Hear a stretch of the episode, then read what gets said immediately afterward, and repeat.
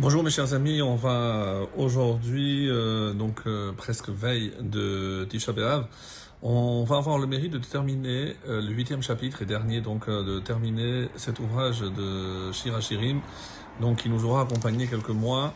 Et Bezrat Hashem, on fera une petite coupure et on reprendra euh, Bezrat Hashem donc à la rentrée avec un nouvel ouvrage comme on le fait d'habitude. Euh, on n'a pas encore décidé. Et Bezrat Hashem, voilà, donc ces, ces petites minutes du matin qui euh, nous donnent, j'espère, un peu de, de punch, un peu d'énergie pour bien commencer la journée.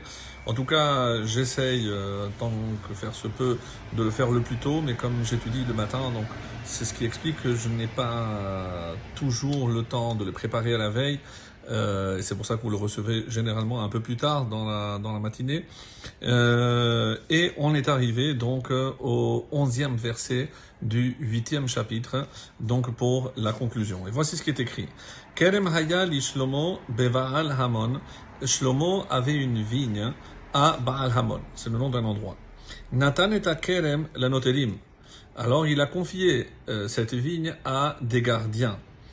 Ish yavi befirio elef kasef. Et chacun pour les fruits lui a porté mille cycles, elef shakel. Alors, qu'est-ce que euh, cela veut dire? On se rappelle, le roi auquel appartient la paix, donc euh, Hachem, euh, ou Shlomo, puisque Shlomo aussi, donc c'est un, on l'appelle Shlomo, Meler Shalom Shelo, donc celui qui détenait la paix, à Yerushalayim, il avait un vignoble. Ce vignoble s'appelait évidemment Israël. Et il a donné son vignoble, Hachem, il a donné son vignoble à des gardiens. Malheureusement, ces gardiens étaient durs et cruels. Tous lui ont volé ses fruits et en outre un millier de pièces d'argent. Donc, est-ce que ce, c'est une allusion aux nations qui ont asservi le peuple juif pendant les différents exils? Alors, certains y voient évidemment ici une allusion à cette période-là.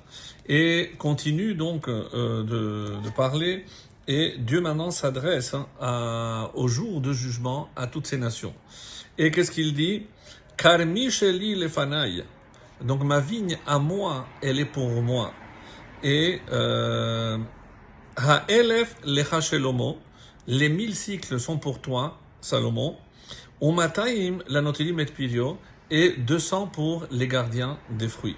Alors, donc on a dit que Dieu s'adresse aux nations et en disant le vignoble est à moi. Et qu'est-ce que cela veut dire? Autrement dit, vos méfaits sont devant moi, je sais ce que vous avez fait. Les nations vont répondre, alors tout de suite ils vont essayer de se racheter. Les mille pièces d'argent sont à toi, ô roi, qui appartient à la paix, donc on ne veut pas de cet argent. Et 200 en plus pour les sages qui ont protégé justement de nos desseins les fruits de la Torah. Donc ce sont les nations qui vont venir à la fin des temps accepter et reconnaître le tort et surtout la place des maîtres qui sont considérés comme les protecteurs du peuple juif puisque ce sont évidemment eux non seulement à qui Dieu a confié ce trésor la, la Torah mais euh, ils doivent la préserver et évidemment la transmettre c'est euh, ce que ce qu'ils sont censés faire. Alors le verset euh, 13 Hayoshevet baganim, haverim makshivim lekolecha. Ô toi qui demeure, qui demeure pardon, dans les jardins, des compagnons prêtent l'oreille à ta voix, les colères. Hashmieni, fais en sorte que je puisse l'entendre, que je t'entende.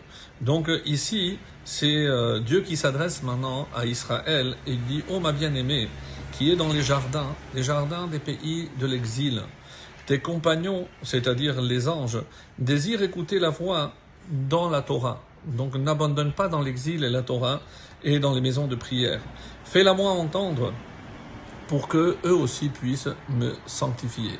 Comme si quelque part, on veut nous faire comprendre que les anges ne peuvent sanctifier Dieu que si Israël ici-bas le fait aussi. Et c'est pour ça que même dans l'exil, il ne faut cesser de faire entendre la voix et de la Torah dans les Bate Midrashot, donc dans les maisons d'études, et la voix de la prière dans les différentes synagogues.